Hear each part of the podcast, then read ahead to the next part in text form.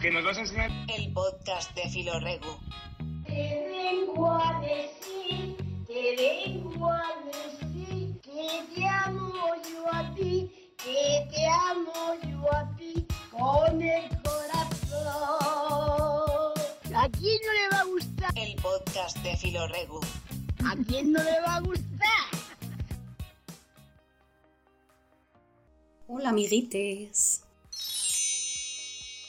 En el episodio de hoy hablaremos de algo que llama mucho la atención, que tenemos muchísimas ganas de que llegue, pero a la vez te da mucho miedo, te cagas la pata abajo, vaya, como cuando le vas a hablar a tu crush. Tú tienes esa tensión que te encanta, pero a la vez pues tienes un poco de miedo. Esto es la vida adulta. Eso que nos hablan cuando somos pequeños. Ay, cuando seas mayor, cuando seas mayor. Ay, cuando cumpla 18. Ay, cuando termine la carrera.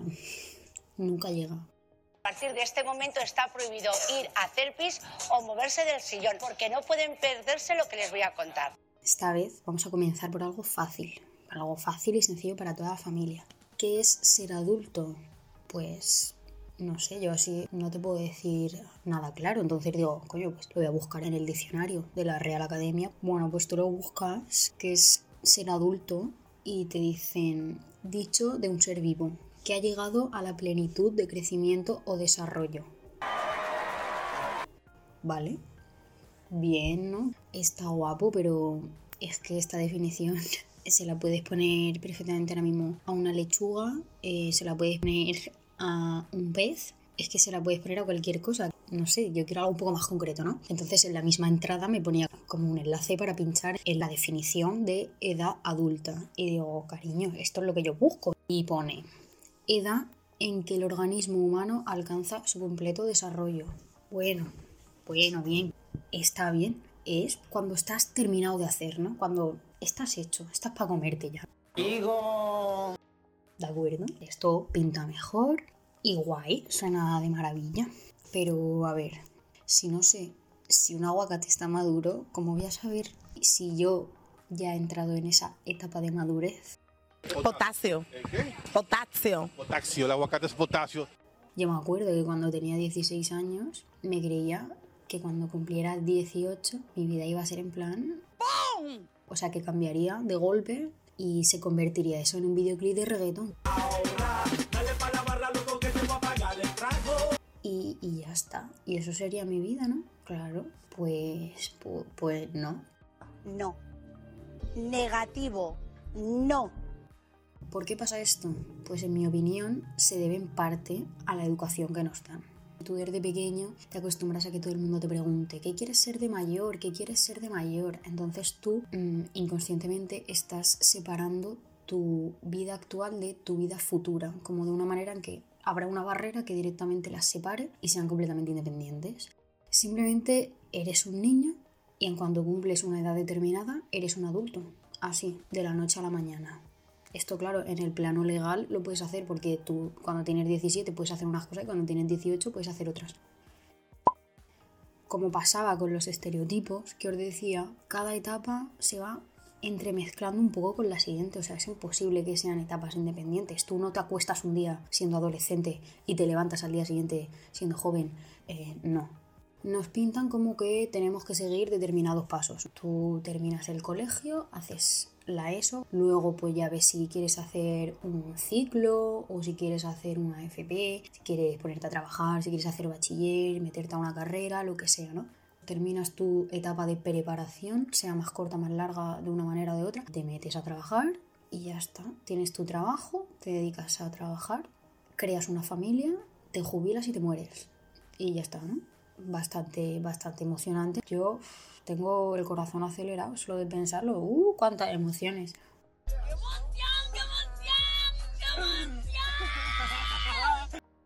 Pues a ver, si cumples con todo esto así de una manera tan a rajatabla, pues seguramente el momento más emocionante de toda tu vida sea que te toquen 20 euros jugando al euromillón.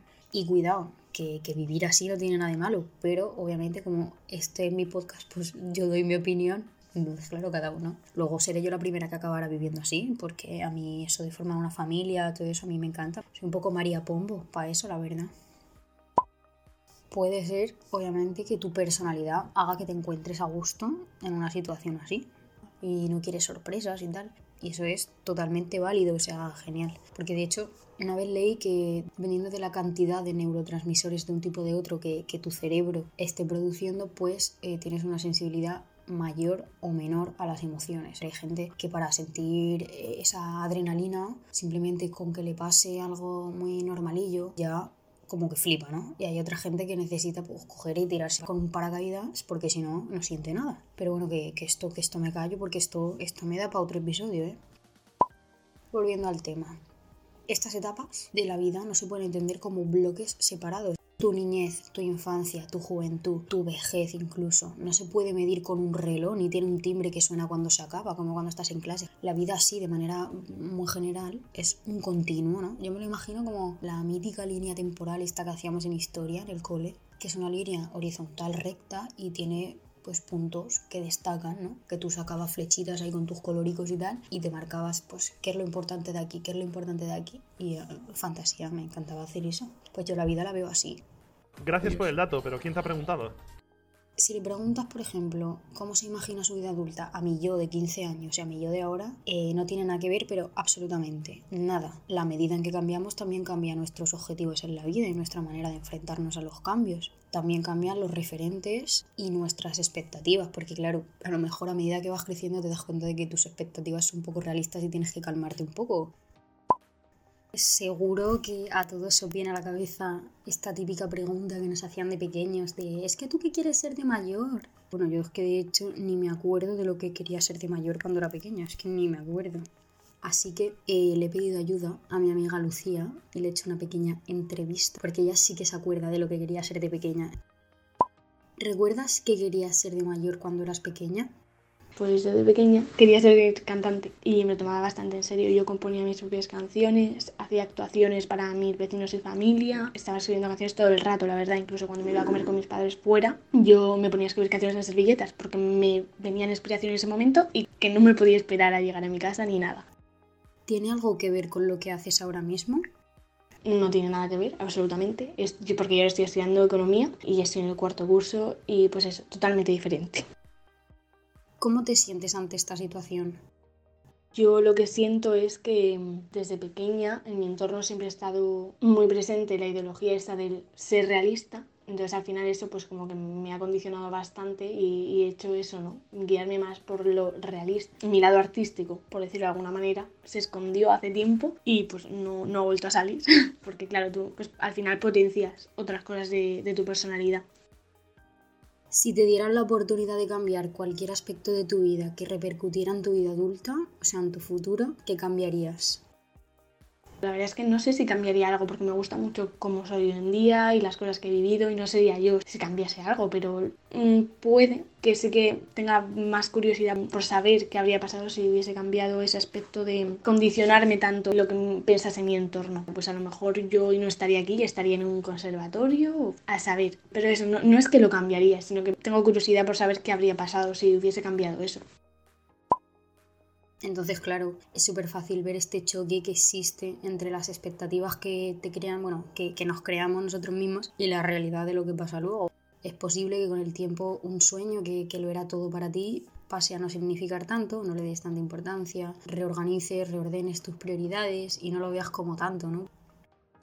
Yo pienso que estas expectativas que tenemos, que nos creamos nosotros mismos, se basan totalmente en nuestra capacidad productiva. ¿Y qué quiero decir con esto? Pues que hay como unos determinados puntos de productividad que si tú los cumples ya tienes éxito, aunque seas una persona de mierda o aunque mentalmente estés hecho una mierda. Lo único importante es que mm, consigas un trabajo, consigas una casa, consigas una familia. Desde pequeño nos enseñan que eso, que la gente válida es la gente que ha tenido ese éxito en esta productividad. Entonces, si no entras en eso, pues directamente eres un fracasado.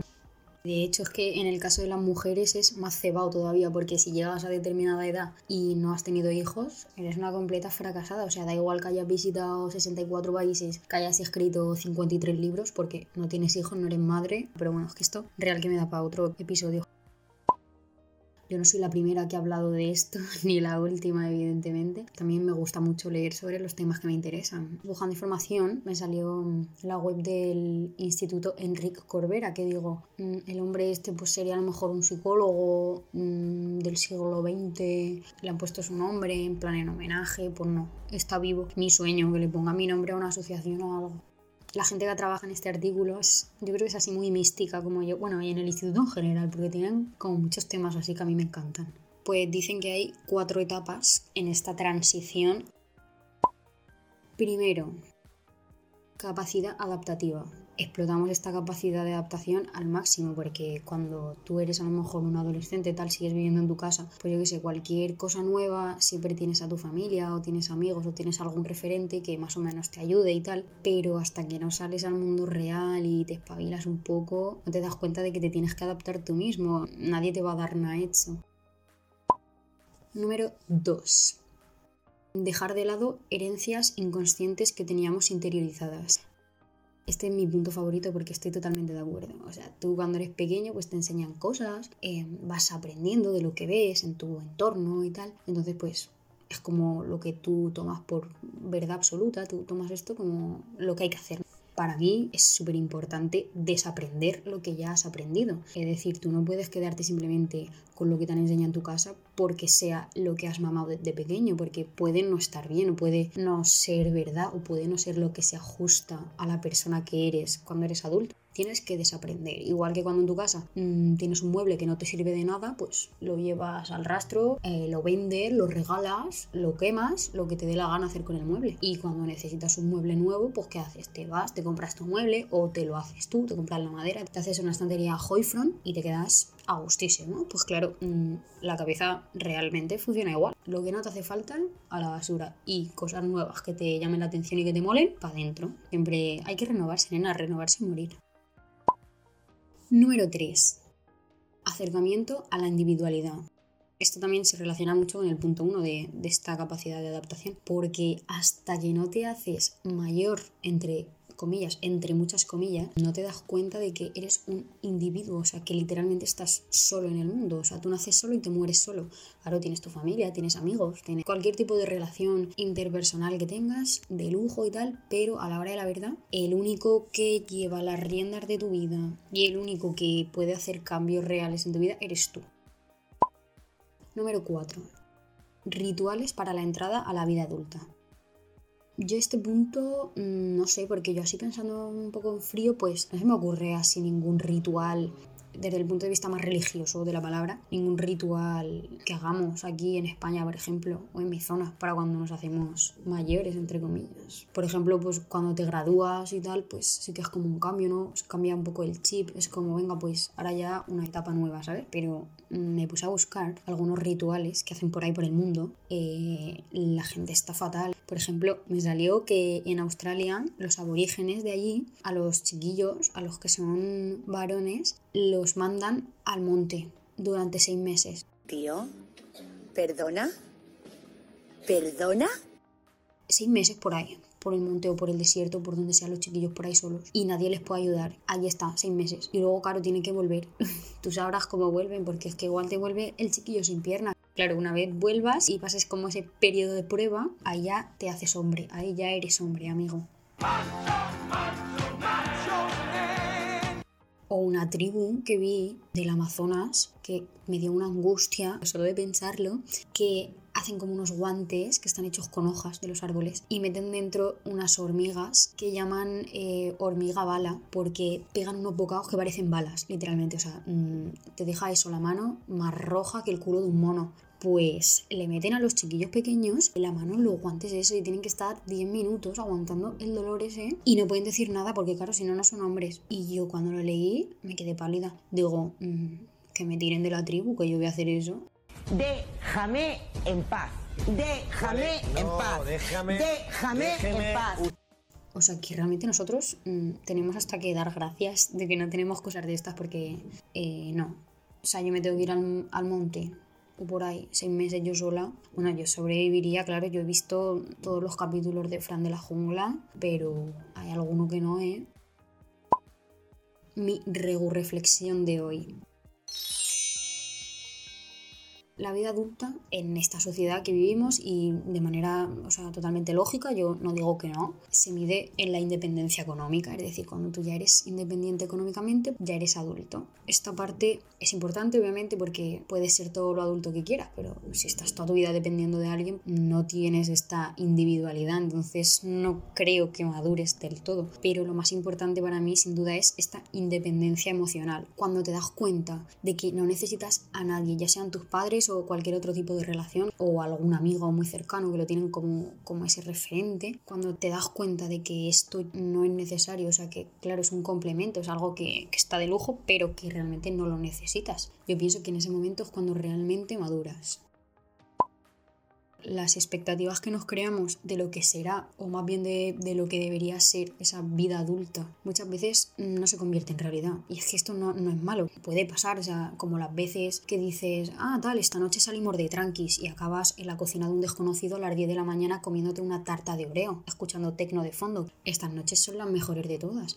Entonces, claro, yo pienso que todo esto, un poco a colación de esta precariedad laboral de los jóvenes de hoy en día, que tienen toda la razón, más que esa precariedad, directamente esto te lleva a una precariedad emocional, que es que me parece mucho más complicada y mucho más importante. Porque, claro, te hacen sentir directamente que no sirves para lo que quieres hacer o que no tienes éxito porque no has cumplido esos cánones que se te imponen, esas cosas que debes hacer porque las personas con éxito lo han hecho. Solo concebimos ese tipo de éxito estas expectativas pues está muy guay, hay que tener objetivos, hay que ser ambicioso, hay que proponerse cosas, obviamente perfecto, pero no siempre se pueden llevar a la realidad y no pasa nada. Tienes que saber apreciarlo igual, o sea, el éxito es apreciar esta realidad aunque no sea 100% lo que tú querías nos encanta a todo el mundo esa sensación como de miedo, ¿no? Como de, de no saber lo que va a pasar. Esa incertidumbre, por así llamarlo, de, de, estar delante de un vacío, ¿no? Como si estuvieras en un puente o arriba de un edificio súper alto y tú sabes que te tienes que tirar, pero no sabes cómo va a ser la caída, no sabes si tienes cuerdas de seguridad que te sujeten. Es que es para reflexionar, ¿eh?